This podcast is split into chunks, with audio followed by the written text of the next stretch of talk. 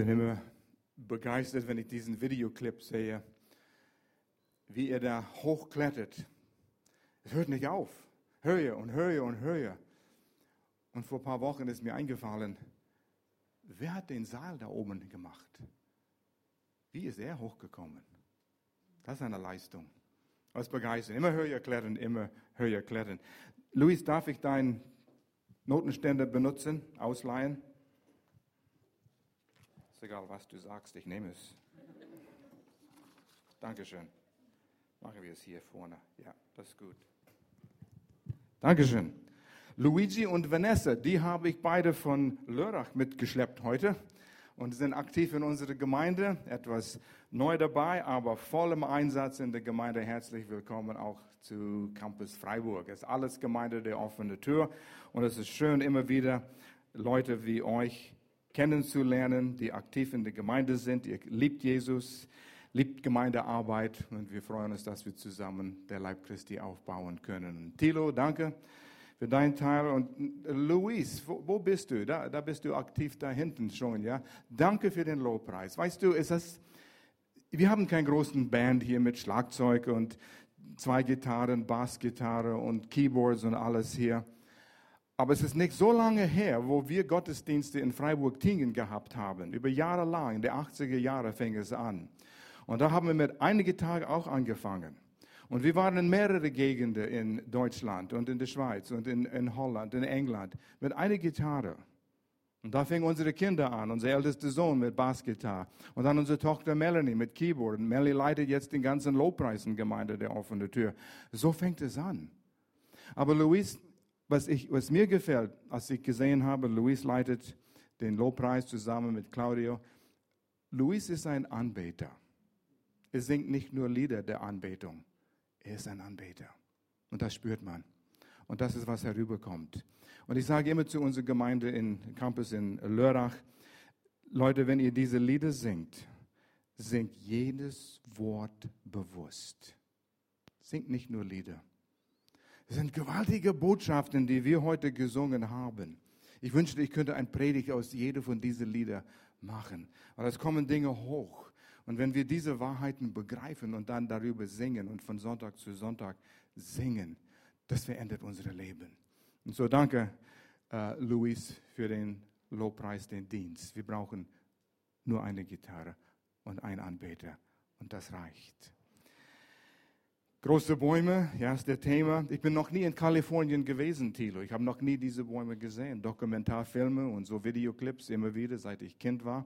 Ich bin in Vancouver groß geworden, an der Westküste, in der ähnlichen Gegend, wo es auch solche Bäume, aber nicht ganz so hoch wie diese gibt. Aber egal, wo du gehst, man hat Freude an Bäumen. Freitag hatten wir im Raum Lörrach einen uh, Open-Air-Gottesdienst im Grut, im Park, draußen. Einige von euch waren da. Wer, wer, von euch war da? Sind ein paar, die da gewesen. Ich habe euch gesehen. Es waren noch ein paar andere, sind heute nicht hier. Ausgepustet von Freitag vielleicht, ja. Aber es war toll, den Gottesdienst draußen zu haben. Einfach im Freien, in der öffentlichen Himmel. Man sieht Bäume.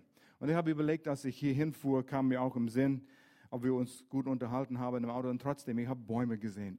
Überall. Nimm alle Bäume weg das wäre eine öde Gegend hier. Wir waren drei Jahre in Texas.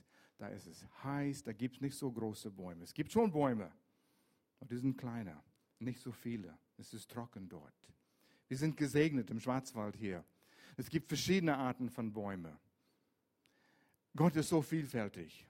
Du könntest nicht mal zählen, wie viele Arten von Bäumen es gibt. Es gibt ja die, die mit den Blättern haben und die, die äh, Nadeln haben. Das sind alle grün. Nee, sind nicht alle grün. Sie haben auch andere Farben. Wenn ich die Schöpfung geschaffen hätte, die Erde geschaffen hätte, wahrscheinlich hätte ich nur zwei Sorten von Bäumen geschaffen. Die, die mit Blättern sind und die, die äh, äh, mit Nadeln sind. Das sind zwei Sorten, das reicht, oder? Aber der Vielfalt Gottes. Und er, er widerspiegelt seine Natur, glaube ich, seine Natur in die Natur. Und wir sehen, wie, wie viele verschiedene Arten, Farben, und auch Zwecken die Bäume haben. Und je länger ich lebe, umso mehr merke ich, wie Gott uns in die Natur alles gegeben hat, was wir brauchen für unsere Gesundheit zum Beispiel. Nicht nur die Bäume, aber überall. Aber Bäume haben auch verschiedene Zwecke. Es gibt einige Bäume wie diese Redwoods, da kann man gute Häuser bauen mit diesen gerade äh, Bretter, die man da kriegen kann. Und man sucht bestimmte äh, Bäume aus, bestimmte Hölzer für bestimmte Zwecke. Fichte ist gut zum Bauen, es ist leicht, es ist stabil und stark und kannst gut damit arbeiten. Ich weiß, in der Schule, wo ich in der Highschool war, hatten wir ein Fach, wo wir mit Holz gearbeitet haben, auch Metall und Elektrizität und verschiedenes. Aber Holz, das sprach mich an. Der Mensch hat eine natürliche Beziehung zu Holz. Und in dieser Klasse habe ich einen kleinen dreibeinigen Tisch gemacht aus Holz. Ich war ganz stolz auf den. Und ich habe erfahren, warum es ein dreibeiniger Tisch war, nicht vierbeinig. Weil die wackeln nicht. Wenn wir alle vierbeinige Tische gemacht hätten, die würden immer wackeln. Und die würden ein bisschen abschneiden und ein bisschen von dem abschneiden. Bald hätten wir nur ein Stuhlchen. Aber es hat mir Spaß gemacht. Dann habe ich einen kleinen Schrank gemacht, dann habe ich einen Stuhl gemacht, also einen Sessel. Und ich liebte es, mit Holz zu arbeiten. Aber ich habe nicht Fichte genommen, ich habe Walnuss genommen und ich habe Esche genommen. Jedes für einen bestimmten Zweck. Und so die Serie, die wir hier haben, ist Big Trees. Willst du einen großen Baum sein? Das ist ein Bild, ja. Es kommt darauf an, was du meinst mit einem großen Baum. Aber wenn wir den Bild so weiter malen, dass wir haben so viele verschiedene Arten von Bäumen. Jeder von uns ist ein Einzelstück. Keine zwei Menschen sind gleich. Es ist dir mal aufgefallen, du gehst zum Flughafen, willst jemanden abholen und das sind Tausende von Menschen, die im großen Flughafen rumlaufen. Die gehen dir alle vorbei und bedeuten dir gar nichts. Äh, ich meine, das ist nicht negativ, aber das springt nichts herüber. Aber da kommt der Person, auf den du wartest, und du siehst durch die Türe, wo sie durch den Zoll kommen. Das geht auf und das geht zu und es geht auf und du hast nur einen Blick. Ich habe ihn gesehen, ich habe ihn gesehen. Sofort erkannt. Er sieht so, wie er aussieht und kein anderer Mensch ist ihm gleich oder ihr gleich. Und das ist uns passiert, Freunde von Texas sind herübergekommen vor ein paar Wochen. Und wir haben gewartet und wir haben gewartet und auf die Uhr geschaut. Ja, waren Sie auf dem Flug, Flugzeug oder nicht? Ja, kommen Sie oder sind Sie irgendwie abgehalten? Und dann, da sind Sie, sofort erkannt. Du bist ein Einzelstück. Du, du bist, wer du bist, weil Gott dich so geschaffen hat. Und ich denke, wie kann Gott so vielfältig sein? Jeder hier hat zwei Augen, eine Nase und einen Mund.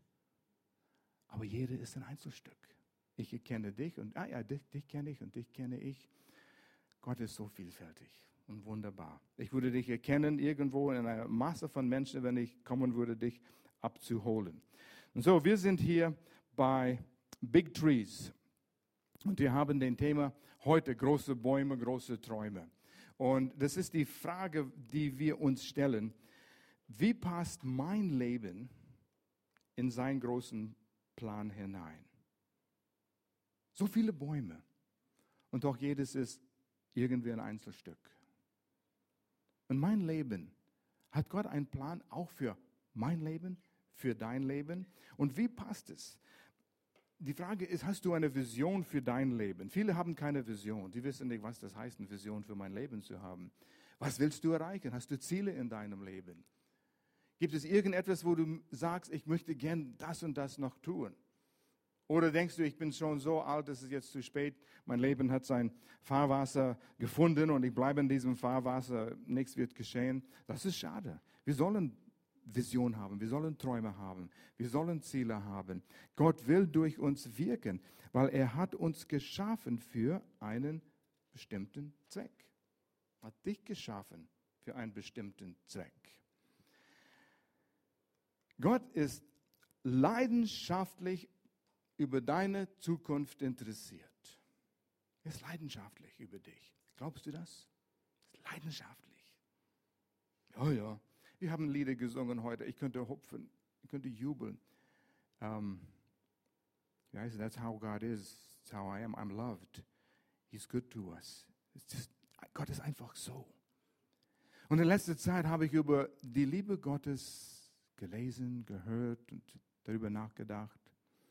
Jeder von uns würde sagen, wenn ich euch die Frage stelle, ja, liebt Gott dich?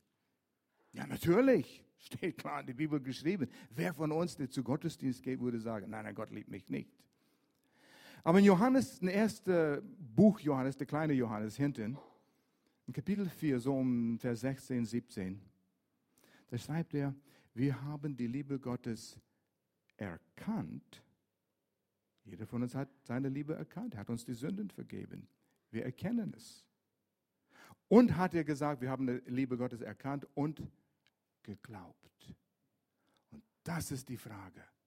Glaube ich, sodass ich mein Leben danach gestalte, dass Gott mich liebt mit einer vollkommenen Liebe. Ich komme von den Themen nie weg. Ich komme irgendwie immer wieder zurück auf das, was mein Leben umgekrempelt hat, als ich eine Offenbarung davon bekommen habe. Mein Predigt ist nicht über die Liebe Gottes, aber es gehört dazu. Ich begrüße dich und sage, wie geht es dir?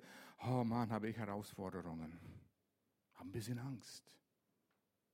Ja, liebt Gott dich oder nicht? Ja, ja, schon, aber ich weiß nicht, wie er meine Probleme lösen wird. Er wird sie nicht unbedingt für dich lösen. Er wird dir zeigen und stärken, wie du es löst mit seiner Kraft. Es ist, das Bild ist so wunderschön von einem kleines Kind. Der hängt sich am Papas Bein ist geborgen dort. Ich liebe die Zeit von Enkelkindern. Meine jüngsten Enkelkinder sind jetzt so sechs Jahre alt. oh, die Babyphase ist vorbei. Aber mit sechs ist es immer noch schön. Die umarmen dich und die gehen mit dir spazieren und die, haben, die sind geborgen in deiner Nähe. Sie machen sich nicht Gedanken. Hast du genug für die Miete zu bezahlen? Denken sich nicht darüber. Wir Erwachsene, wir machen uns Sorgen. Wie kommen wir klar? Wir haben Fehler gemacht. Wie bügeln wir das aus? Ja, Gott liebt mich, aber ich muss selbst um mich um meine Herausforderungen kümmern. Wenn Gott mich liebt, er hat versorgt für mich. Glaube ich das? Das ist eine große Herausforderung an uns alle, zu erkennen, ob wir die Glaube wirklich lieben. Aber das gehört nur dazu. Gott ist leidenschaftlich interessiert über deine Zukunft, über meine Zukunft. Wir brauchen Zeit für das. Erkenne, dass du ein Teil von seinem großen Plan bist. Du bist ein Teil von seinem großen Plan. Du passt hier rein. Es ist nicht nur Zufall, du bist kein Zufallsprodukt. Ja, ich bin ein Fehler. Ich bin nicht aus Liebe erzeugt worden. Ich bin ein Abfallprodukt oder Nebenprodukt oder so denkst du. Ich kenne nicht mal meinen leiblichen Vater, möglicherweise. Das ist nicht Gottes Schuld. Er sagt aber, ich habe gewusst, du kommst. Ich predige im Sommerzeit und es wird auch hier der Thema sein über Josua, äh Josua, Josef und sein Leben, was ihm alles passiert ist, was er dulden musste, was er für Herausforderungen gehabt hat. Er war gehasst. Seine eigenen Brüder wollten ihn töten zuerst, dann verkaufen an wilde Fremde in ein fremdes Land, Ägypten, hineingeschickt als Sklave und sie wollten nie wieder was von ihm wissen. Gott, wo bist du? Und Gott hat ein Auge auf ihm gehabt die ganze Zeit. Gott setzte dich in seinem Leib hinein. Was heißt das? Ich weiß nicht, wie lange jeder hier in der Gemeinde ist, aber die Gemeinde, wo Menschen zusammenkommen, Jesus anzubeten, von ihm zu hören, zu lernen, wir nennen das die Gemeinde. Und das Bild wird benutzt als Leib, ein Körper wie ein Körper viele Glieder hat und jedes ist wichtig. Besonders die Teile dein Leib, den du nicht siehst, sind alle wichtig. Ich habe fast alles noch, womit ich auf die Welt gekommen bin. Da habe ich was gelassen vor ein paar Jahren im Krankenhaus. Die wollen meinen Galenblasen haben. Okay, ich habe denen das gegeben. Aber sonst habe ich alles. Sonst alles ist wichtig. Und komischerweise, letztes Jahr habe ich meinen letzten Milchzahn verloren. Ja, ja, du kannst lachen. Meinen letzten Milchzahn habe ich letztes Jahr verloren. 68 Jahre alter Milchzahn. Noch komischerweise, meine Tochter Melanie, die Lobpreis leitet, hat genau denselben Milchzahn am selben Platz in ihrem Mund. Ist das vererbbar? Ja. Aber so sind wir Einzelstücke. Und wir sind Teile vom Leib. Jedes Stück ist notwendig. Mit welchem Teil möchtest du dich trennen? Möchtest du mit einem Teil trennen? Nicht notwendig? Umsonst hast du es? Nee, Kleine C, brauchst du es? Wir brauchen alles. Begreifen wir die Tatsache, dass wir ein Teil vom Leib Christi sind? Ich denke, wir haben keine Ahnung noch nicht Begriffe. Es geht uns zu gut hier im, im westlichen Gesellschaft. Ich war in Pakistan letzten Herbst. Und der Pastor von einer guten Gemeinde, da kamen 700, 800 Leute jeden Sonntag zusammen. Presbyterianische Gemeinde dort. Eine stabile Gemeinde.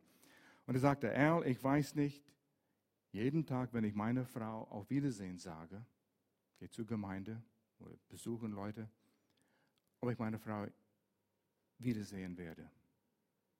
Taliban hockt hinter den Hügeln. Die haben eine andere Einstellung von was Gemeinde ist, wie wir einander brauchen.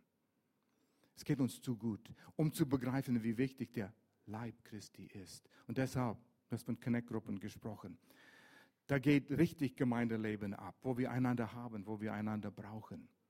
Und wir lernen voneinander. Der Leib schleift an den Leib. Und hier in 1. Korinther 12, Vers 12, Neues Leben Übersetzung, da heißt es, der menschliche Körper hat viele Glieder und Organe. Doch nur gemeinsam machen wir die vielen Teile in einem Körper aus. So ist es auch bei Christus und seinem Leib. Jetzt ist Jesus Christus in einem Dienst als Haupt diesen Leib, als Haupt der Gemeinde. Das ist seine Aufgabe jetzt, seine Gemeinde zu leiten. Und ein Teil davon ist Gemeinde der offenen Tür, Campus Freiburg. Er ist fanatisch in Gemeinde der offenen Tür verliebt, in Campus Freiburg. Deshalb kam Jesus. Ich habe euch die Frage gestellt, warum Jesus gekommen ist, um aufs Kreuz zu sterben, um für unsere Sünden zu sterben, äh, damit wir eine Beziehung zu Gott haben. Ja, das ist der Kern, was wir glauben. Aber wozu? Lies Apostelgeschichte 2. Er gründete seine Gemeinde. Das war der Grund um die Gemeinde. Und Gottes Gegenwart ist durch die Gemeinde gegenwärtig in unserer Welt heute. Und du bist ein Teil davon. Ich habe eine Rolle zu spielen. Wie passt mein Leben in diesen Plan? Habe ich eine Vision, die von Gott mir gegeben ist, dass ich weiß, wie das hier hineinpasst? Es ist gut, dass wir diese Dinge wissen. Apostelgeschichte 20, Vers 28, auch der Neues Leben Übersetzung. Ich nehme einen Teil aus dem Vers raus. Seine Gemeinde, wovon wir ein Teil sind, die er durch das Blut seines eigenen Sohnes Jesus erkauft hat. Was hat er erkauft durch sein Blut? Die Gemeinde. Du bist erkauft worden, nicht nur einzeln, aber als Teil des Leibes. Und es ist ihm sehr wichtig, er kam, um seine Gemeinde zu gründen. Das Wert von irgendetwas ist definiert durch den Preis, wofür du bezahlst. Tilo, würdest du mir 10.000 Euro geben für diese Uhr? Das Schweizer Uhr? Nee, wahrscheinlich in China gemacht, aber keine 10.000. Es ist dir nicht so viel wert. Gibst mir einen Euro dafür? Wahrscheinlich. Es ist ihm ein Euro wert, die Uhr zu haben. Oder vielleicht gibt er mir 5 Euro, vielleicht 10 Euro. Aber der Preis, den du bezahlst für etwas, bestimmt den Wert, was es hat. Eine Gemälde, Ölgemälde, ich bin kein Künstler, ich kann nicht schätzen, wie viel Wert eine Ölgemälde hat. Ich kenne jemanden aber. Sie hat eine Gemälde in ihrem Haus, so groß wie diese Wand. Höher noch. Und es ist entdeckt worden, das ist ein Rembrandt. Sie denkt, es ist Millionen Euro wert. Das werden wir erst erfahren, nachdem jemand ihr eine Million dafür gibt. Wenn jemand sagt, ich gebe dir 50 Euro dafür, dann ist es kein Rembrandt. Es ist nicht viel wert. Was hat Gott für dich gegeben? Welchen Preis hat er bezahlt? Ich glaube, Ruben Becker war hier letzten Sonntag, oder? Hat er ein Lied gesungen? I can't believe the price you paid. Der Preis für eine Schuld, den er nicht selber hatte. I can't believe the price you paid. Was hat Gott bezahlt für mich? Seinen eigenen Sohn war er bereit. Und das begreifen wir nicht. Wir sind zu weit weg von den ganzen Ereignissen und dieser Kultur. Jesus gab ein, ein Riesenpreis. Er wurde von Gott verlassen. Er wurde zur Sünde gemacht. Er wurde in die Hölle gesandt. Für dich, für mich. Wir brauchen eine Offenbarung dafür. Wir sind ihm sehr wertvoll. Und so, es geht ihm was an, was, dir, was es dir angeht, was dein Leben betrifft. Er will, dass du in seinen Plan hineinpasst und dass du es erfährst. Gottes Plan für dich ist, dass du in allem erfolgreich bist. Oh ja, schon gut. Das mag ich, wenn du das sagst. Wenn wir nur bewusst sein könnten, dass er alles getan hat und dran setzt, damit du und ich in allen Bereichen Erfolg haben können. Der Leitsatz für diese Serie ist äh, Psalm 1, also Leitabschnitt Psalm 1. Ich liebe diese Psalm. Und Vers 3. Wir nehmen das nur raus. Und das, das fängt an, wer keinen Rat von den Gottlosen und den Spötter und so weiter nimmt, der nicht seine Information dort holt, wo die Welt sagt, mach das, mach das und das geht bergab. Unsere Gesellschaft ist wirklich so bankrott. Und dann Vers 3, Psalm 1. Er ist wie ein Baum, dieses Beispiel wieder, der am Flussufer verwurzelt und Jahr für Jahr reiche Frucht trägt.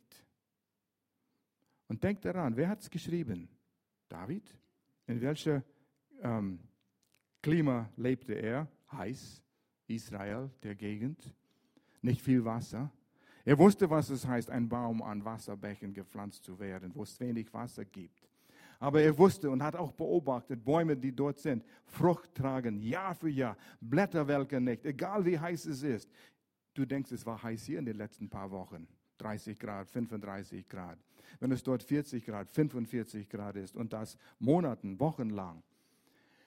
Blätter verwelken nicht. Und was er tut, gelingt ihm. Und die Bedingung ist, in Gottes Wort zu bleiben, nachzusinnen. Gottes Wort. Wie versuchen wir an unsere Ziele zu kommen? Wir stecken uns Ziele, berufliche Ziele, vielleicht Beziehungsziele. Wir schaffen es, ich schaffe es, ich gehe zur Schule, ich bereite das vor, ich muss diesen Mensch kennenlernen, ich muss dort auf diese Schule gehen, ich muss dort bei dieser Firma arbeiten, ich muss, ich muss, ich muss. Und Gott sagt, der Erfolgsprinzip ist, verbringe viel Zeit im Nachsinnen über mein Wort, meine Weisheiten. Und alles, was du tust, wird dir gelingen. Glaube ich das? Ja, schon mit dem Kopf. Aber mit dem Herz ist es dort. Gottes Leidenschaft für dich fing an, bevor du warst. Da kommen vielleicht einige Verse auch wieder hoch, ja? Glaubst du das? Wer frisch verheiratet ist. Oh, ihr seid frisch. Wie lange seid ihr verheiratet? Ein Monat? Acht Monaten. Ich wusste, es war mehr wie ein Monat. Acht Monaten. Ihr habt noch keine Kinder. Wisst ihr, wie viele Kinder ihr haben werdet? Wünscht vielleicht, aber wie viele ihr haben werdet? Weißt du, ob es Junge oder Mädchen zuerst sein wird? Aber Gott sagte, ich weiß genau. Ich wusste von dir und von dir, bevor ihr geboren wart. Bevor es die Welt gab, wusste ich von Gemeinde der offene Tür Campus Freiburg, dass ihr an einem Tag hier sitzen würdet. Ah ja, ja, Spinnerei hier. Aber so ist Gott. Und dass du hier sitzt mit deinem Tablett und steuerst den Klang und alles und so weiter, ja, hat, hat dich erkannt, bevor es die Welt gab. Denk mal darüber nach. hat einen großartigen Plan. Und er will, dass du da reinpasst. Damit du gedeihst in allem, was du tust, in allen Bereichen. Okay. Er hat ein leidenschaftliches Interesse an dich. Oh, Jeremia 1,5, das wollte ich euch noch sagen. Es ging um den Prophet Jeremia. Wir könnten Verse lesen über äh, König David, was er geschrieben hat. Aber es ging um Jeremia. Noch bevor ich dich im Leib deiner Mutter entstehen ließ. Ich habe das Wort entstehen ließ ein bisschen näher nachgeschaut. Es ist wie ein Töpfer. Und wir haben, in, wo wir wohnen, in Kandern, viele Töpfereien. Das, immer wieder gehen wir zu einem, kaufen Geschenke für unsere Freunde. Und diese Töpferin, das ist die dritte, vierte Generation Töpfer, sie kann reden und reden und zählen von einem Klumpen Ton. Sie ist Leidenschaft über Dreck, den sie in Kanden im Wald ausgrabt. Dreck, Ton. Sie ist leidenschaftlich darüber, weil sie, sie batzt diesen Lumpen, äh, äh, Klumpe Ton auf dem Drehscheibe und sie sieht etwas. Dann mit dem Fuß. Nee, sie hat schon mit Motor, hat es uns gezeigt. Dann fängt sie an zu formen. Und am Anfang sieht es aus wie nichts. Graue Masse. Aber wenn du siehst, was in ihrem Regalen steht, wunderschön. Dieses Wort entstehen ließ, ist das Wort schaffen, was der Töpfer sieht. Er sieht den Lumpen Klee, Klee, den Lumpen Ton, den du vielleicht siehst in deinem Leben, aber er sieht es wie ein wunderschönes Gefäß mit Farben, wunderschön. Noch bevor ich dich im Leib deiner Mutter entstehen ließ, hatte ich schon meinen Plan mit dir. Hättest du das gern gesehen? Möchtest du gern sehen die Pläne, die Gott für deine Kinder hat? Eines Morgens wachst du auf und da steht an deinem Nachttisch mit himmlischem Pergamentpapier mein Plan für dein Erstgeborenes. Oh, das wäre interessant. Ich würde es gern sehen für mein Leben. Was, ist, was kommt noch für mein Leben vor? Gott hat einen Plan. Und wenn wir Mist bauen, er sagt, kein Problem, ich kann das in Ordnung bringen. Er ist groß genug. Noch ehe du aus dem Mutterschoß kamst, hatte ich bereits die Hand auf dich gelegt. Denn zum Propheten für die Völker habe ich dich bestimmt. Das war Jeremias Bestimmung, nicht deine Bestimmung. Aber Gott hat was für dich. Hat seine Hand auf ihm, auf dich. Merkst du es? Spürst du es? Komm in seine Nähe. Komm in seine Nähe. Und das ist mein nächster Punkt entwickle eine, eine Leidenschaft für Gott. Ja, wie macht man das? Jetzt habe ich Leidenschaft für Gott. So geht es nicht.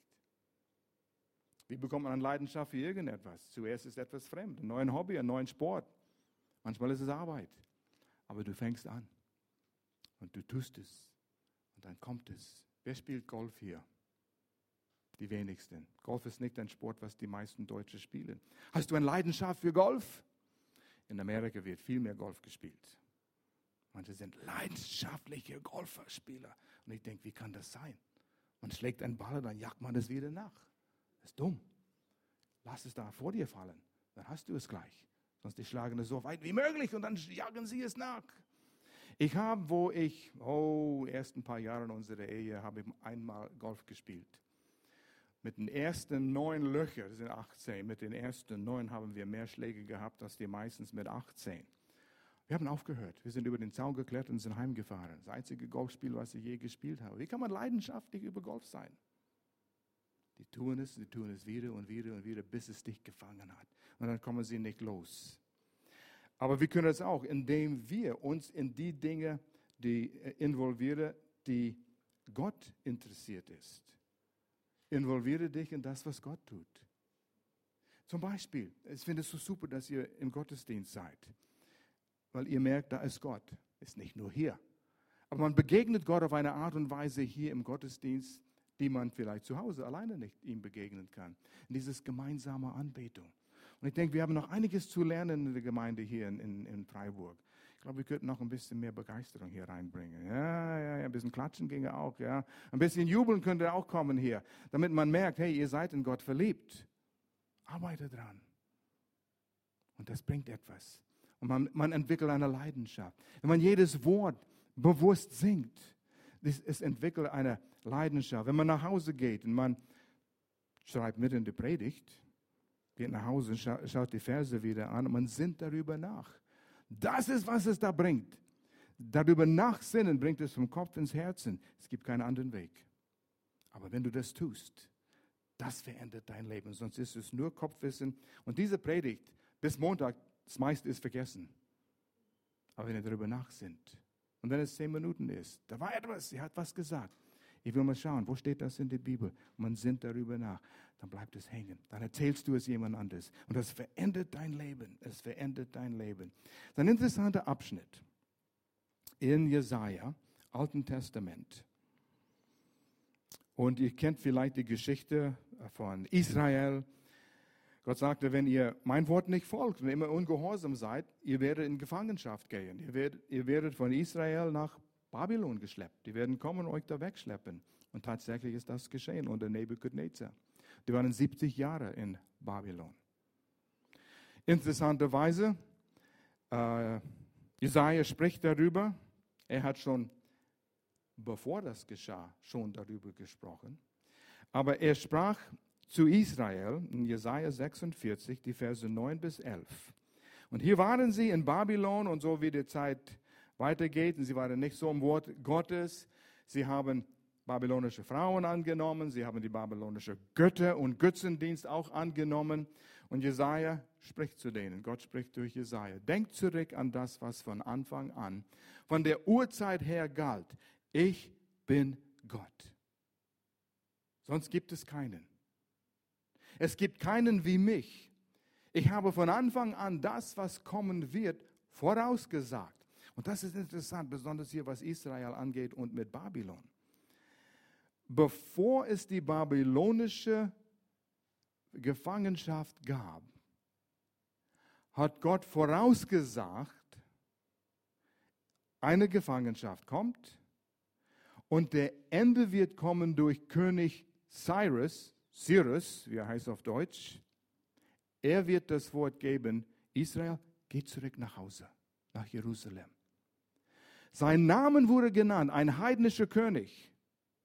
Und studiere deine Geschichte. Was ist geschehen?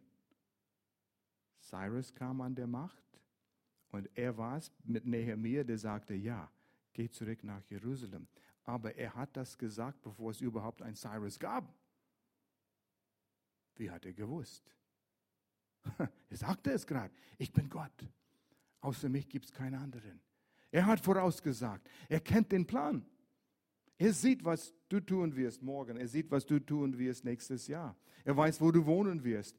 Du ringst die Hände. Wir müssen aus unserer Wohnung raus. Wir müssen eine Wohnung finden. Was werden wir tun? Wir haben zwei Kinder und keine Wohnung. Er liebt Gott dich oder nicht? Wird er für dich versorgen? Wird er euch führen? Er sieht es jetzt schon, wo du wohnen wirst. Er sieht, was für Auto du fahren wirst in einem Jahr. Welche Farbe das ist. Er sieht es. Und wir machen uns Sorgen. Ja, wir müssen auch mal was dafür tun, im Glauben und so weiter, aber es ist ein anderes Thema. Ich habe von Anfang an das, was kommen wird, vorausgesagt. Die Politik. Deutschland wählt dieses Jahr. Er sieht den Ergebnis. England hat vor kurzem gewählt. Er hat es gesehen. USA hat gerade gewählt. Und Vorsicht, was, welchen Urteile wir fällen. Hör nicht auf die Medien. Wenn du die Medien zuhörst, ich habe wieder gestern Nachrichten gehört über Politik in den USA, die sind verwirrt, liberal und ver verbogen. Wirklich. Wir haben auch eine andere Seite gekannt. Also Vorsicht, was Gott tut mit den Blondie in den USA. Achte drauf und bete für ihn. Ich habe von Anfang an das, was kommen wird, vorausgesagt. Schon lange bevor es Wirklichkeit wurde. Ich sage, was ich plane, steht fest. Alles, was mir gefällt, führe ich aus. Wer kann das sagen? Vers 11. Ich rufe einen Raubvogel aus dem Osten herbei, einen Mann aus einem fernen Land, der meinen Beschluss in die Tat umsetzen wird. Es wird so kommen, wie ich es gesagt habe. Ich habe es geplant, ich werde es auch ausführen. Wow, denk darüber nach. Gott sieht den Anfang von Ende. Ich will aus seinem Team spielen, mit der Gewissheit, wir gewinnen. So muss ich mich damit beschäftigen. Und das ist gut, dass du hier bist heute, wieder zu lernen, wieder zu hören. Und Gott redet zu einigen Leuten auch heute. Jetzt interessanterweise die ersten acht Verse aus diesem Abschnitt. Jesaja spricht über, aber ihr habt die babylonische Götter, diese Dinge aus Holz und Stein angenommen und sie in eurem Haus reingebracht. Ihr habt diese Götter reingetragen, reingeschleppt. und ihr betet sie an. Die können nichts tun. Ihr müsst sie so, sogar rumschleppen. Stücke von Holz und Stein und ihr betet das an. Das sind euer Götter. Und Gott sagt in diesem Abschnitt, ich trage euch. Ihr müsst mich nicht tragen. Aber wie oft werden wir verwirrt? Unsere Götter sind nicht aus Stein und Holz. Unsere Götter sind aus wie, Luis, du hast es gesagt beim Opfer. Mammon, Geld kann uns sehr verblenden. Es ist nichts verkehrt mit Geld. Gott will, dass es dir gelingt in jedem Beruf, in jedes Geschäft. Er will, dass die Christen die meisten Geld haben, damit sie das meiste gut tun können in dieser Welt. Aber Geld darf dich nicht haben. Das ist ein Unterschied. Und das ist so eine Macht. Dieses Gier, dieses Ich muss mehr haben, ich muss mehr haben. Das ist eine starke Macht, was uns verblenden kann. Aber es ist nichts gegen Geld, nichts gegen Erfolg, nichts gegen Ruhm, nichts gegen, dass du etwas erreichst. Aber lass Gott dich den Plan zeigen. Geh hier entlang, hier entlang, hier entlang, hier entlang. Und dann wird es dir gelingen. Du denkst, du weißt besser. Du willst hier entlang gehen, weil die Welt sagt, deine Entscheidung. Aber Gott sagt, ich habe einen Plan. Es wird gelingen. Und was ich will, werde ich ausführen. Er ist auf die, also er, ich, bin, ich möchte auf die Gewinnerseite sein. Meine Leidenschaft, deine Leidenschaft für Gott, wenn das echte Leidenschaft ist, wird dich erzwingen, ihm dienen zu wollen. Es zwingt dich quasi den Pfad zu finden, der zu Erfolg in deinem Leben führt. Weil du spürst, wie Gott dich leitet und führt. Wenn du ganz in seiner Nähe bist und Gemeinschaft mit ihm hast, ist so herrlich zu spüren in deinem Herzen. Und manchmal ist es, man redet von dieser stille Stimme. Es ist ein Empfinden. Es ist ein Wissen, ein Spüren. Nee, nee, nicht den Weg. Das ist nicht für mich. Nicht jetzt. Nee, das lassen wir. Oh, ich würde gern das und das kaufen, aber ich spüre in mir nicht jetzt. Nichts verkehrt mit das, was du willst. Aber zwei Wochen später ist es am Sonderangebot und ist halben, halben Preis und eine noch bessere Qualität. Hey, Gott weiß, wo du einkaufen gehst. Und er weiß, wo man am besten einkaufen kann. Er weiß alles. Wie viel weiß der Heilige Geist? Der weiß, wie man einen Kuchen am besten backt. Gelingt es dir nicht? Herr, zeige mir, was muss ich tun?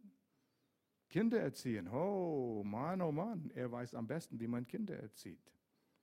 Und Gloria erzählt Geschichten, wenn sie einen Kurs über Kindererziehung macht, dass unser Jüngste kam von der Schule nach Hause warf seine Jacke auf den Stuhl und seinen Rucksack mitten im Boden, hat nie aufgeräumt. Er musste auf Toilette und dann wollte sehen, was es zum Essen gibt und hat nie Zeit gehabt, seine Jacke aufzuhängen. Immer auf dem Stuhl im Esszimmer. Croy betete mal, sagt Gott, wie kann ich ihm das beibringen auf liebevolle Art und Weise? Sie hat eine Jacke genommen, kam die Gedanken, sie warf es die Treppe runter zum Keller, nachdem er zur Schule nach Hause kam. Er hat es nicht vermisst am Abend. Morgens musste zur Schule gehen. Mom, wo ist meine Jacke? Wo ist meine Jacke? Ja, wo hast du es gelassen? Ja, am Stuhl. Ist das, wo es gehört? Nein. Ja, wo ist es dann? Und er suchte. Und endlich ist er auf die Idee gekommen, die Treppe runter zu. Ah, oh, da ist es. Mom, hast du das getan? Ja. Hat es nie wieder vergessen. Gott hat die Idee gegeben. Bete darüber. Und wir sind frustriert. Warum sollen wir frustriert sein? Der Heilige Geist weiß, was dein Kind braucht. Naja, eine Leidenschaft in der Nähe von Gott zu kommen, öffnet dir den Weg, den er haben will für dein Leben.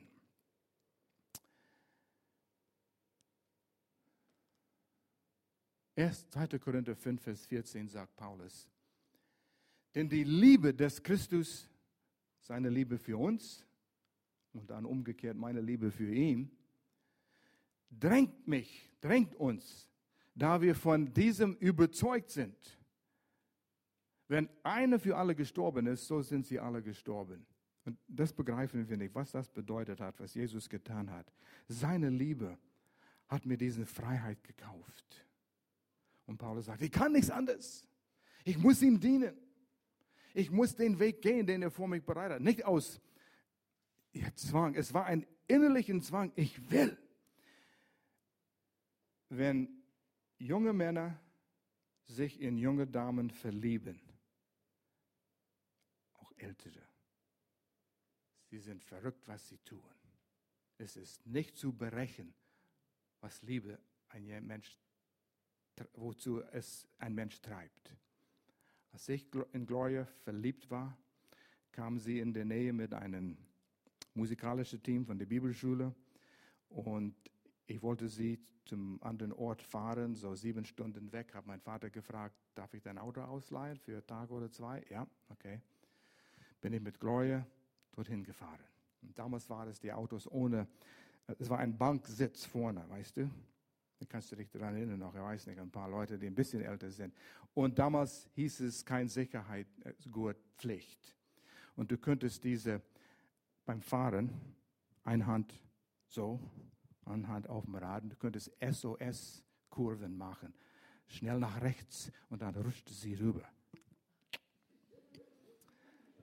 SOS, slip over, sweetie. Und so bin ich sieben Stunden so mit meinem Arm gefahren. Automatikschaltung. Es geht. Oh, es hat wehgetan, aber ah, es war schön.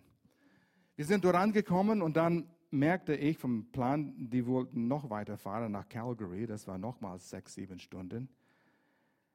Ich würde so gern mit dir fahren. Aber mein Vater braucht das Auto. Ich habe ihn angerufen. Dad, ich muss, ich habe das Wort muss betont, Gloria nach Calgary fahren. Und die werden nochmal drei, vier Tage weg sein. Und sagt, ich brauche das Auto zum nach Arbeit fahren. Aber der das ist wichtig. Und wir haben so ein bisschen diskutiert. Blöd war ich. Ich kann es mir nicht vorstellen, dass ich das getan habe mit meinem eigenen Vater und sein, sein Auto, den er brauchte. Ich sagte, Dad, ich bringe es dann und dann zurück. Tschüss. Und abgelegt. Ich habe quasi das Auto meines Vaters gekidnappt oder äh, entführt, hijacked. Wenn ich jetzt daran denke, Al, du warst so dumm so blöd. Wir haben uns gut versöhnt, das war kein Problem und nie wieder darüber gesprochen. Aber die Liebe hat mich getrieben. Ihr lacht mich an und sagt, ja, ja, ja, was habt ihr gemacht? Wenn, wenn ich euch Fragen stelle, was ihr gemacht habt, wegen die, wir sehen es in der Gemeinde, das ist eine andere Geschichte, was, was Leute tun. Auf jeden Fall, die Liebe treibt uns. Und so, wenn ich erkenne, was Gott für mich getan hat, meine Liebe für ihn treibt mich in seiner Nähe zu sein. Ich erfahre seine Wille für mich. Ich fahre den Weg. Sei leidenschaftlich darüber von Gott zu hören. Sei leidenschaftlich von Gott zu hören. Gott, ich muss von dir hören. Ich will hören, was du zu sagen hast. Es gibt mir Sicherheit, es gibt mir Richtung. Sprüche 29, Vers 18. Da steht es, wo keine Offenbarung oder Reden von Gott ist, wird das Volk zügellos, aber wohl ihm, wenn es das Gesetz bewahrt. Wer nicht auf Gottes Offenbarung, Gottes Wort, die Bibel, wir haben heutzutage, wer hat seine Bibel mitgebracht? Eine Papierbibel. Haben wir eins im Haus? Was ist eine Papierbibel? Das ist alles digital jetzt, ja? Auf jeden Fall in die Bibel, egal ob es digital oder auf Papier ist, Gott hat sich offenbart. Den Weg zum Erfolg in allen Bereichen. Und wir können das lernen. So, wir müssen zu dem Punkt kommen und sagen, Gott, rede du zu mir. Was ist dein Traum? Was willst du von Gott hören? Willst du nur für dich selbst leben, deine eigenen Götter rumschleppen, dein eigenen Reich aufbauen und weiß nicht, wohin es gehen wird? Wo ist die Sicherheit in diesem Leben? Ich habe einen Nachbar, ist auch in unserer Gemeinde, 25 Jahre in, in dieser Firma, hat fünfmal Chefs gewechselt, weil die Firma gekauft wurde von einer anderen Firma. Und hat Kollegen gesehen, sie kommen, sie gehen.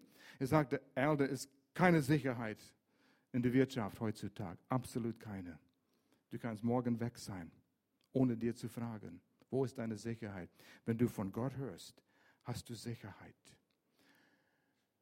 Mein größter Traum, dein größter Traum soll sein, zu werden, was Gott für dich hat. Da hast du Sicherheit. Ja, ich habe keine großen Träume, sagst du. Vielleicht willst du nicht die, alle Kinder in, auf der Straße von Freiburg oder Hamburg retten, die vielleicht keine richtige Zuhause haben. Wir haben jemanden in, in Lörrach, ähm, New York, hat Kinderdienst aufgebaut. Tausende von Kindern weltweit jetzt. Jeden Sonntag in Kindergottesdienst. Tausende, Zehntausende. Hat einen Traum gehabt, weil er selbst auf der Straße ausgesetzt worden ist als Kind. Hat eine große Vision. Du sagst, ja, das ist nicht meine Vision. Ich weiß nicht, was meine Vision ist.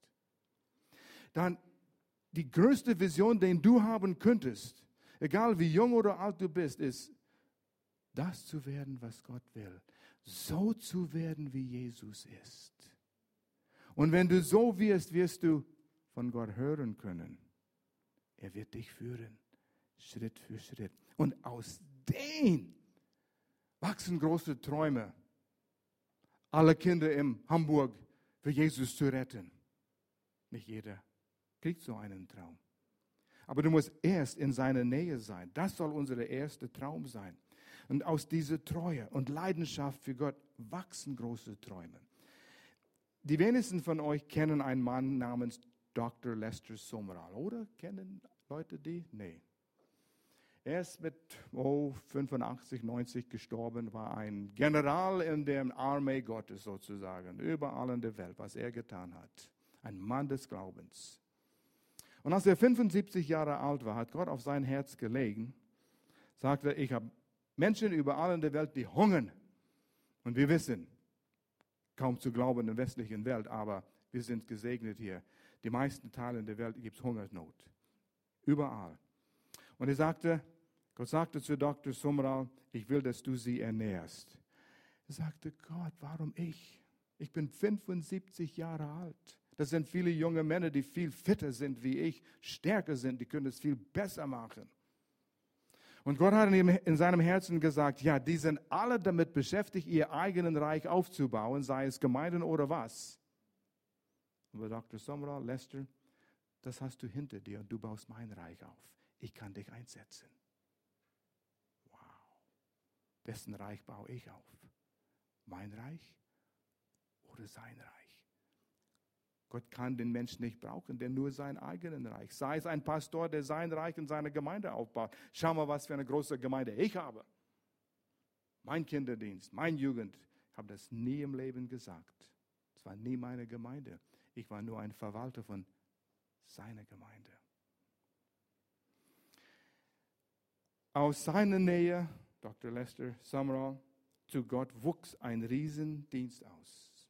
Sie haben ein Schiff kaufen wollen, damit sie die Lebensmittel überall der Welt rumschleppen können. Ich sprach mit dem Mann, er war letzte, vorletzte Woche in unserer Gemeinde, der das jetzt leitet, Jean-Pierre. Er sagte, Dr. Summerall sagt, wir brauchen ein Schiff. Jean-Pierre hat eins gefunden in, in ähm, Spanien. Kostet sechs Millionen Dollar. Dr. Sommer sagt, gut, in sechs Wochen haben wir sechs Millionen Dollar. Ja, wo kriegen wir es her? Ich weiß nicht, Gott wird es versorgen. In sechs Wochen haben die sechs Millionen Dollar gehabt und das Schiff gekauft. Ein Mann des Glaubens, weil er wandelte nah an ihm. Und das soll alltäglich sein. Aus der Nähe der Leidenschaft für Gott wuchs diesen Traum. Mein Traum war nie, eine Gemeinde in Deutschland zu gründen, als ich Teenager war. Ich hatte ein fünfjähriges Plan für mein Leben. Ich wollte zur Bibelschule gehen, Drei Jahre lang. Mein Bruder ging dort, meine Freunde ging, gingen dort. Und dann wollte ich zwei Jahre zum Technischen Institut gehen, guten Job in Elektronik irgendwie bekommen, vielleicht Ingenieur werden später. Ging zur Bibelschule. Ich merkte, wie meine Brüder und andere Freunde zur Bibelschule gingen. Sie kamen zurück und redeten davon, der ist verlobt in ihr, der ist verknallt in ihr, die sind verheiratet. Und ich denke, ja, die gehen zur Bibelschule nur, um eine Frau zu finden.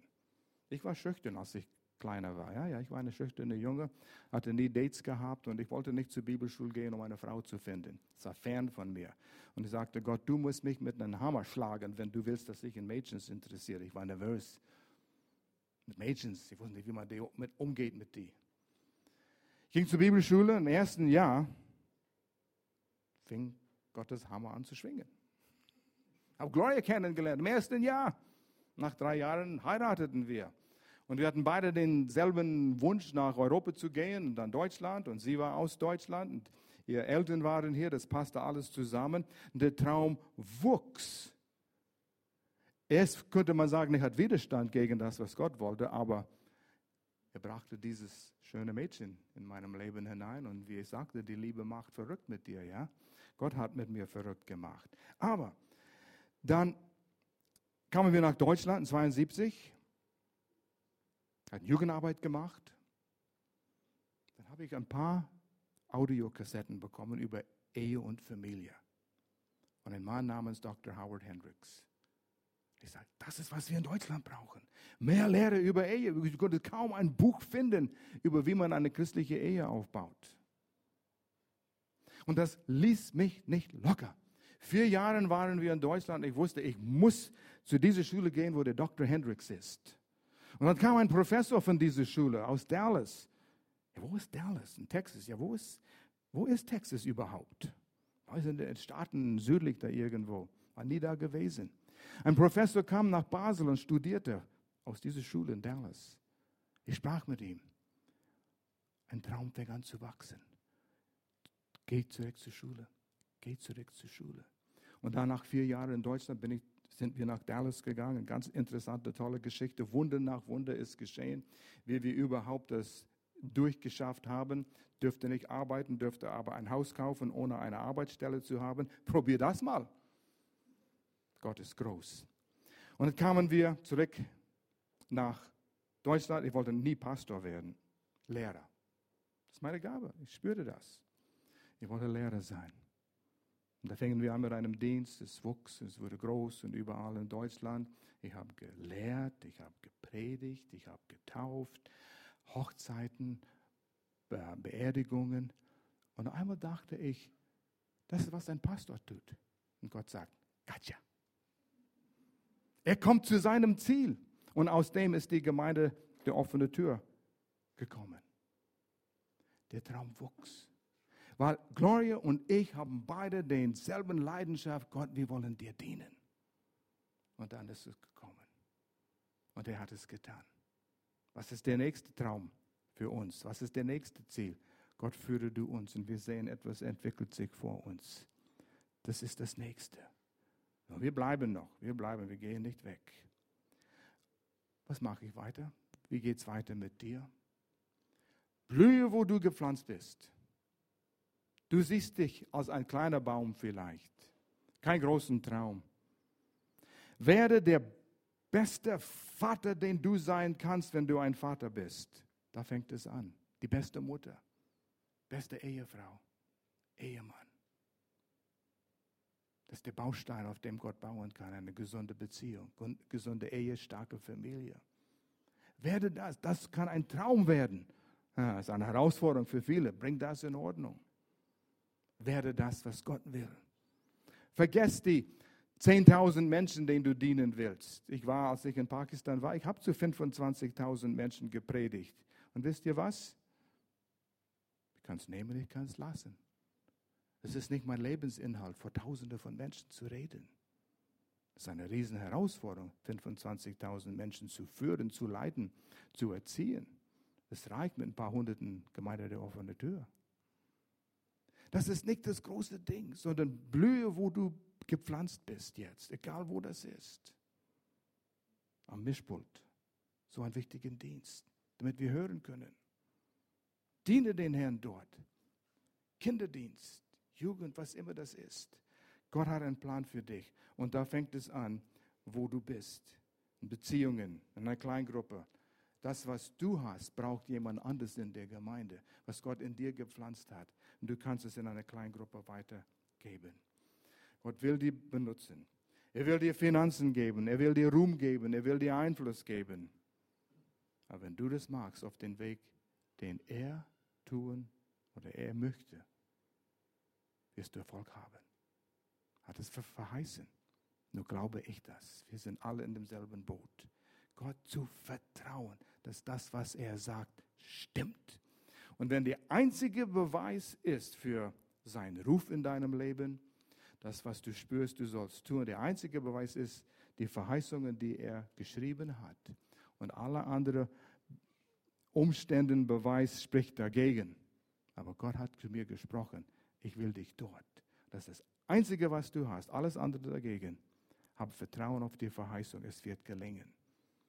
Das ist, was wir Glauben nennen. Ja, aber wir müssen realistisch sein. Ja, du kannst so realistisch bleiben, wie du willst. Du kannst bleiben, wo du bist, in deinem Sumpf und kannst alles ausrechnen mit deinem Kopf und deiner Logik. Nichts gegen Kopf, nichts gegen Logik. Aber wo ist das Herz und das Glauben auf das, was Gott zu dir spricht? Und dann gelingt es.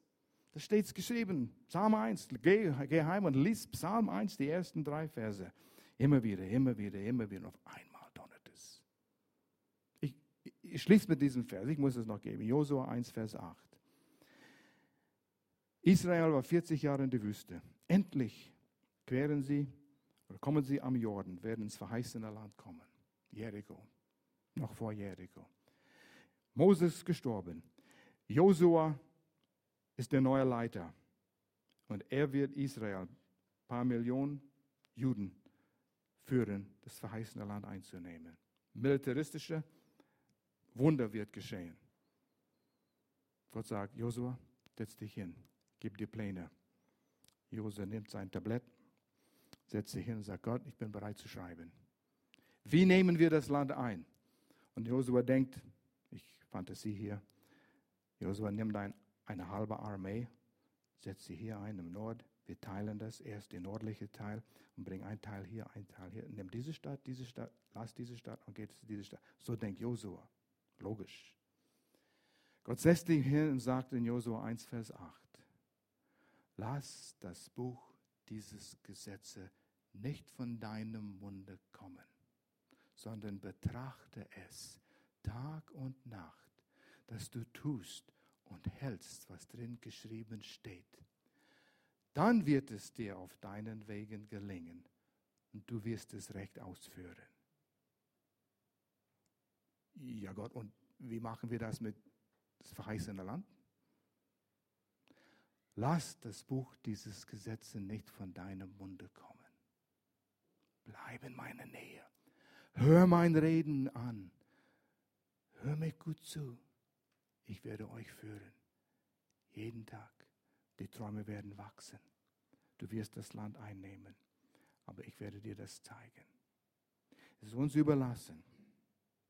Lass uns beten. Ich will für euch beten. Und für mich selbst auch. Vater, du hast uns einen Weg gezeigt, wie es auf unserem Weg uns gelingen wird. Es hat mit deinem Offenbarung, deinem Wort zu tun, deinen Weg zu gehen ich weiß, du redest zu uns allen. Und ich bete für die, die diese Botschaft hier hören oder auf einer MP3 in der Zukunft. Wenn du spürst, dass Gott zu dir redet über etwas, sei es eine Beziehung, etwas zu tun oder nicht zu tun, hör auf das, weil er will dir auf den nächsten Schritt bringen. Er will, dass du ein großer Baum wirst, aber du hinterst den Wachstum jetzt. Bring es vor dem Herrn. Steigen in dem hinein, wo er dich führen will. Ein guter Weg. Ein Weg, der gelingt. Was Gott tut, was Gott vorhat, wird er ausführen. Bleib in seinem Team. Ich bete ein Segen auf diese Gemeinde hier, diesen Campus. Jeder Einzelne in seinem, ihrem Weg. Jeder hat seine eigenen Herausforderungen, Situationen, Wege, die man noch nicht kennt. Und Vater, ich danke dir, dass du jeder einzeln führst und du redest. Und sollte irgendjemand hier sein, der noch nie die Entscheidung für Jesus getroffen hat, der hier ist, bete für diese Person. Heute ist der Tag, wo du dein Leben Jesus übergeben kannst. Zu erkennen, du bist fern von ihm, bist deinen eigenen Weg gegangen. Und jetzt erkennst du, Jesus starb für deine Schuld um dich in der Nähe von Vater, der liebende, gute Vater, von dem wir gesungen haben, zu bringen. Wenn du hier bist und du sagst, das will ich. Ich will zu Gott, ich will jetzt Schluss mit meinem eigenen Wille haben. Ich will den Weg gehen, den Gott hat. Ich habe noch nie mein Leben Jesus übergeben. Wenn du hier bist und du sagst, ich komme, Ich will für dich beten. Ich würde gern haben, wenn du mir das zeigst, alle Augen zu, niemand muss rumschauen. Aber wenn du hier bist und sagst, Vater, äh, Pastor, bete für mich. Ich will für dich jetzt beten. Ist da jemand? Zeig mir nur kurz. Ich kenne euch nicht alle Namen, aber ich würde gern für euch beten. Und du sagst, ich will Jesus aufnehmen. Habe es noch nie im Leben getan. Ist da jemand? Ich will immer Menschen die Gelegenheit geben. Zeig kurz, Hand hoch, Hand runter, wenn jemand da ist. Ich will niemand zwingen. Und wenn ihr alle schon die Entscheidung getroffen habt, umso besser. Aber falls jemand da ist, Vater, ich danke dir, du kennst unsere Herzen, du kennst deine Kinder und deine Kinder hören deine Stimme. Rede weiter zu uns, Vater. Segne diese Gemeinde in Jesu Namen.